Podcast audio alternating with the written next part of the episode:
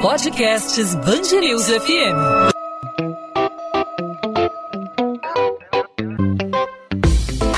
Dois às 20, com Maurício Bastos e Luana Bernardes.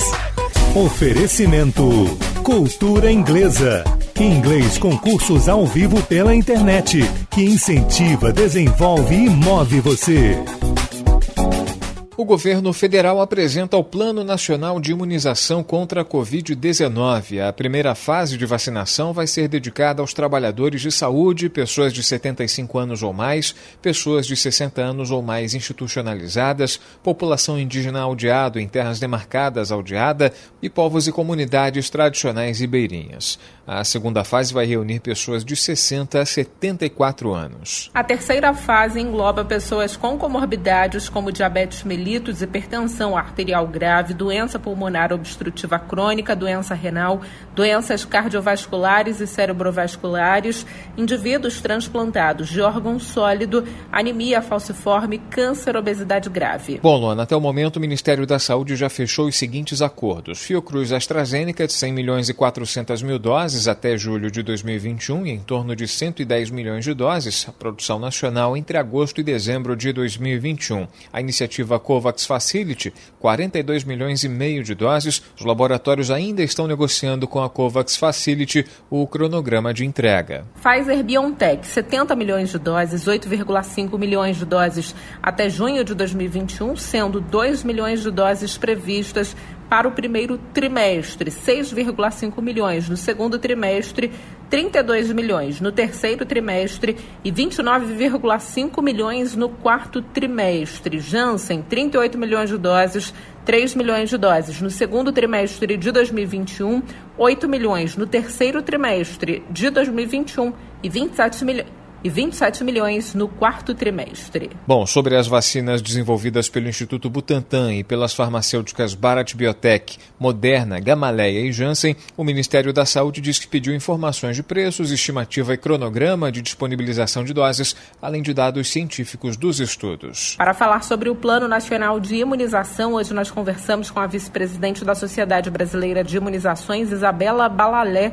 Doutora, seja bem-vinda ao podcast 2 às 20. Obrigada, eu que agradeço a oportunidade de estar falando com todo mundo aí e esclarecendo o que a gente pode esclarecer. Doutora, como a senhora pode avaliar aí esse Plano Nacional de Imunização? Algumas fases já esperadas, né? A gente começa com essa fase é, de imunizar as pessoas com comorbidades, as pessoas mais idosas, com o objetivo aí de desafogar os hospitais no Brasil, aqui no Rio de Janeiro, né? No primeiro momento, ah, o objetivo é diminuir doença grave, diminuir hospitalizações e mortes por Covid. Esse deve ser o nosso primeiro foco, é o nosso maior problema. Na sequência, aumentar, né, expandir é, esses grupos para aqueles que mais circulam, aqueles que mais é, correm o risco de infectar. Mas é importante entender que mesmo vacinado, mesmo grupo é, de risco, né, sendo vacinado, o, as, as, os cuidados hoje necessários, como distanciamento e uso de máscaras, não poderão ser flexibilizados. Doutor, a gente tem acompanhado aí no noticiário né, as novidades acerca das vacinas, isso não só da Pfizer BioNTech, não só da Coronavac, que ainda está em, em, negociações um pouco lentas em nível nacional, já está fechado em São Paulo, em alguns municípios, já há protocolos de intenção de compra, mas a gente tem percebido que a vacinação vai se dar em fases, né? vai se dar em etapas e mais de uma dose. É importante. É, destacar que essas doses devem ser aplicadas de maneira rigorosa, religiosa, obrigatoriamente. Tomou a primeira dose, tem que tomar a segunda dose? Como toda, todas as vacinas, a gente não cansa de repetir. A pessoa só fica protegida se tomar todas as doses previstas no esquema né, para aquela, aquela vacina. E não vai ser diferente com a Covid-19 é, vacinas com duas doses, obrigatoriamente essa pessoa, para se proteger, precisa tomar as duas doses. A gente pode falar de uma fase mais tranquila da pandemia depois da vacinação desses grupos prioritários. Os hospitais provavelmente vão ficar mais vazios né, do que estão atualmente num momento muito grave da pandemia, né? Então, Luana, é exatamente isso. O que a gente precisa, em primeiro lugar, é salvar vidas. É, então, teremos um ano mais tranquilo desde que estejamos vacinando, é, com menos pessoas com doenças graves e morrendo da Covid-19. Mas o cenário, é, em termos de transmissão da doença, não vai mudar nem tão cedo. É, essas pessoas vacinadas poderão continuar sendo infectadas, quer dizer, pegando o vírus, mas não adoecendo, ou pelo menos não adoecendo de forma grave e não morrendo, mas podem transmitir. E então, mesmo as pessoas vacinadas precisarão usar máscara e respeitar é, o distanciamento social. Antes da gente ter a população vacinada, é, essa vai ser a nossa realidade. Doutora Isabela, a gente observa é, de algumas autoridades em nível nacional uma certa negação em relação à eficácia da vacina. A gente vê, por exemplo, o presidente Jair Bolsonaro dizer publicamente que não vai tomar a vacina e coloca em dúvida a eficácia da, da, do imunizante, mesmo passando por aprovação da Agência Nacional de Vigilância Sanitária, dizendo que é, quem tomar vacina vai ter que é, assinar um termo de, de responsabilidade, ou seja, o governo se exime de qualquer responsabilidade caso haja uma reação adversa a um imunizante que já tenha sido aprovado, que já tenha passado pelo crivo da agência responsável por controlar o uso de vacina. Essa postura é, desqualificando aí, colocando em dúvida a eficácia de uma vacina que vai passar por um órgão responsável, por um órgão que fiscaliza a, o, a eficácia do imunizante, ela pode de alguma forma é, impactar no, no, nessa, nessa, nessa corrente de, de tentar baixar o, o, o coronavírus, tirar de circulação o máximo possível? É, essa postura, né, essas informações é, confusas, sem dúvida nenhuma, atrapalham muito né, a confiança da população na vacinação. Principalmente quando a gente vê é, a discussão sobre o brasileiro que quer assinar um documento e se responsabilizando por qualquer coisa que aconteça. Primeiro que não é verdade. É, qualquer documento que possam fazer né, a população assinar é, assumindo os riscos de uma vacina, é, na saúde não existe isso. É, o profissional da saúde, as autoridades públicas e os fabricantes, seja de medicamentos de vacina, são sempre aqueles responsáveis. A população não tem condições de definir isso. Então, o que a gente tem que passar e Felizmente foi isso que a gente viu hoje no lançamento desse plano, né, na, na coletiva é, com o presidente. E o que eu vi hoje foi o presidente agradecendo ao Programa Nacional de Imunizações, a, a, a todo o Ministério, a toda a sua equipe pela conclusão desse trabalho. Então eu acho que isso não, não vai mais acontecer. E, doutora, a gente volta a reforçar que, apesar do início da vacinação no ano que vem, ao longo de 2021, muitas pessoas devem manter aí o distanciamento social, porque provavelmente no ano que vem é, não vamos ter aí toda a população vacinada, né? Até mesmo o governo fala de um plano nacional de imunização de 16 meses. Então, 2021 vamos ter provavelmente uma situação mais tranquila, mas ainda com muitos cuidados, né? Exato. 2021 é, será um ano melhor, no sentido aí que a gente já falou, né, de menos mortes, mas em termos de comportamento, é, de todo esse novo normal que a gente vive, não mudará. E se a gente não tiver cuidado agora, é, mesmo vacinando o, os primeiros grupos, podemos ter um início, um início de ano muito pesado em termos de hospitalizações e de mortes. Então, é uma coisa que precisa ser frisada. Isso não quer dizer que a vacina não seja boa, isso quer dizer que existe limitação de doses, que é, aparentemente não teremos doses em janeiro, fevereiro, então ainda temos muita coisa a percorrer até que a gente consiga realmente controlar é, essa pandemia. Mas a boa notícia de que as pessoas vão morrer menos ou não vão morrer é muito boa.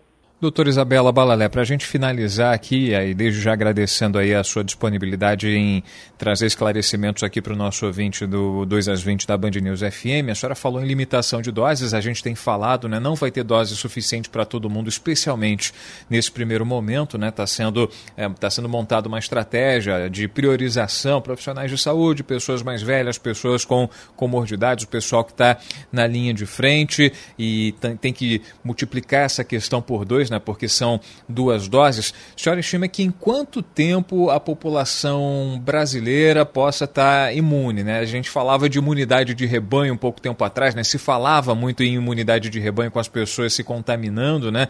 mas há muitos casos de reinfecção e a gente percebeu que não é bem assim. Em quanto tempo esse primeiro passo de imunidade a, a, a população brasileira deve se encontrar nesse estágio? Primeiro é importante lembrar que é, nenhum país no mundo tem vacinas é, reservadas para toda a população. Talvez países pequenos, com um número pequeno de, de, de pessoas, é, consigam atingir isso mais rapidamente do que nós aqui, com mais de 210 milhões de pessoas. É, em relação a, a, a, Então, eu não posso responder quando é que a gente vai conseguir é, vacinar toda a população, porque isso vai depender ao longo do ano da liberação é, de novos lotes das vacinas que já tenham sido incluídas, ou negociações com outras, outros fabricantes, tudo isso vai acontecer em 2021. Em relação à proteção de rebanho, como você falou, é, a gente conhece pouco sobre a doença, né? Quer dizer, o quantas pessoas infectadas a gente precisa é, para que a, a, gente possa considerar uma proteção coletiva. A gente conhece bem, por exemplo, para o sarampo. 95% da população vacinada contra o sarampo, a gente elimina o sarampo. Com a Covid, é um dia depois do outro, um aprendizado depois do outro. Sim, a gente vê reinfecções. Então, o que está claro hoje e que a gente espera a gente consiga aprender mais em 2021 é que pessoas que, se, que foram vacinadas podem se infectar, não vão adoecer de forma grave, mas podem transmitir é, o vírus. Então a gente não vai ter proteção de rebanho por enquanto. Então a gente tem que reforçar né, que as pessoas tem que se proteger. Não tem proteção de rebanho, mas a pessoa tem que se proteger e proteger o próximo acima de tudo, manter o distanciamento, usar a proteção individual para, acima de tudo, é, evitar que pessoas do convívio familiar, do convívio do trabalho, é, é, se contagiem com o Covid-19. Isabela Balalé, vice-presidente da Sociedade Brasileira de Imunizações. Doutora Isabela, mais uma vez, obrigado pela participação, pelos esclarecimentos aqui na Band News FM no podcast 2 às 20. Até uma próxima oportunidade. Obrigada aí pelo convite e até uma próxima. 2 às 20, com Maurício Bastos e Luana Bernardes. Prefeito de Niterói, Rodrigo Neves, é alvo de um mandado de busca e apreensão em uma operação da Polícia Federal e do Ministério Público Federal. Ao todo foram cumpridos 13 mandados de busca e apreensão no Rio de Janeiro e em São Paulo. Durante a operação, foram apreendidos celulares, mídias, HDs, documentos e um veleiro avaliado em 300 mil reais. A ação mira supostas irregularidades nas obras do corredor de ônibus Transoceânica Charitas, Engenho do Mato, que entrou em operação em abril de 2019, ligando a zona sul de Niterói a região de praias da cidade. O MPF estima que tenham sido gastos 32 milhões de reais a mais do que o previsto. Também são investigados contratos de publicidade firmados pelo município de Niterói. Viaturas da Polícia Federal também estiveram na sede da Prefeitura e na casa do cineasta Renê Sampaio, na Gávea, zona sul do Rio. Mais de 50 agentes participaram da ação. Em nota, Rodrigo Neves afirmou que nunca foi ouvido ou convidado a prestar qualquer esclarecimento sobre quaisquer assuntos. Nenhum objeto objeto de valor foi apreendido, apenas o celular pessoal dele. O prefeito de Niterói classificou a medida como perseguição política. O ano letivo no Rio de Janeiro deve começar no dia 1 de março. A previsão faz parte dos planos de educação anunciados para 2021. são dois planejamentos. O plano A intercala aulas presenciais e remotas. Já o B prevê somente aulas remotas. A decisão depende ainda dos rumos da pandemia e também do processo de vacinação. De acordo com a Secretaria Estadual de Saúde, as aulas devem começar com o modelo semipresencial. No entanto, segundo a pasta, se o Rio ainda estiver na pandemia, as aulas vão continuar remotas. Um prédio em construção da milícia do Terreirão, no Recreio dos Bandeirantes, na zona oeste do Rio, foi interditado nesta quarta-feira pela Força Tarefa da Polícia Civil. O imóvel tem 98 apartamentos. Cada unidade estava sendo vendida na planta por 270 mil reais. O lucro mínimo da quadrilha é estimado em 26 milhões 470 mil reais, de acordo com os investigadores. Um homem identificado como Lourival das Chagas Silva Júnior é apontado como responsável pelo empreendimento. Ele é investigado por parcelamento de solo urbano e crime ambiental. A obra não tinha licença, responsável técnico e nunca tinha sido fiscalizada por um órgão público. Apesar de Lourival admitir que é o único responsável pela execução e custeio do projeto, o delegado Mário Jorge Ribeiro acredita que outras pessoas estão envolvidas. Lourival e outras 15 pessoas foram levadas para a cidade da polícia, na Zona Norte, para prestar esclarecimentos. A Band News FM tenta contato com a defesa dos envolvidos. A Polícia Civil investiga a morte de uma mulher de 40 41 anos que foi submetida a um procedimento estético dentro de casa em Duque de Caxias, na Baixada Fluminense. A esteticista Érica Cristina Santos Pereira teria feito uma lipoaspiração e uma cirurgia nos seios. O responsável pelo procedimento ilegal atendia clientes em domicílio, que é proibido pelo Conselho Regional de Medicina, segundo os investigadores. Esse tipo de intervenção deve acontecer em uma clínica especializada. O delegado André Neves, da Delegacia do Consumidor, disse que o homem que fez o procedimento já foi identificado e está sendo procurado. Ele é um médico com 34 anotações criminais, entre elas homicídios. O setor hoteleiro acredita que o cancelamento da comemoração de Réveillon por parte da Prefeitura não vai causar grandes impactos na hospedagem de turistas no Rio. O principal motivo está no fato de as pessoas buscarem festas privadas na cidade, já que a tradicional queima de fogos em Copacabana já não vai mais acontecer. Para este ano estavam previstos shows de 15 artistas transmitidos pela TV e pela internet, mas sem a presença de público. Até um dia antes da decisão da Prefeitura, o município do Rio tinha 58% de reservas de quartos quartos de hotéis confirmadas. Apesar de serem esperados alguns cancelamentos, o presidente do Sindicato dos Meios de Hospedagem do Rio afirma que a virada em hotéis da cidade já está consolidada. Por isso, Alfredo Lopes acredita que a suspensão não vai afetar tanto a categoria. 2 às 20.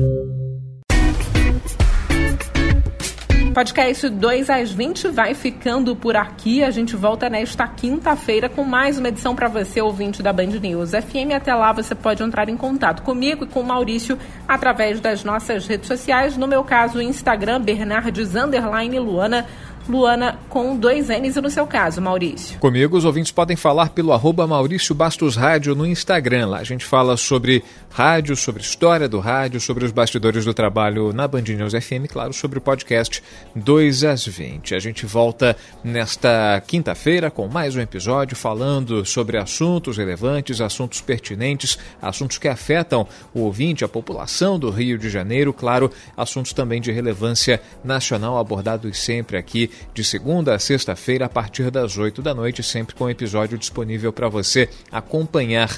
Você pode ouvir o podcast 2 às 20 por meio do nosso site bandnewsfmrio.com.br ou por meio dos principais aplicativos de streaming de áudio, aí o seu tocador favorito de podcast no seu celular. Fique à vontade para ouvir e também para participar. Encontro marcado então, Luana, nessa quinta-feira a gente está de volta com mais um 2 às 20. Tchau, tchau, gente.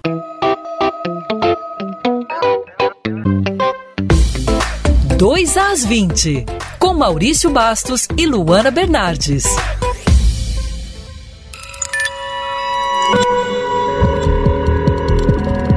Podcasts Bangerils FM.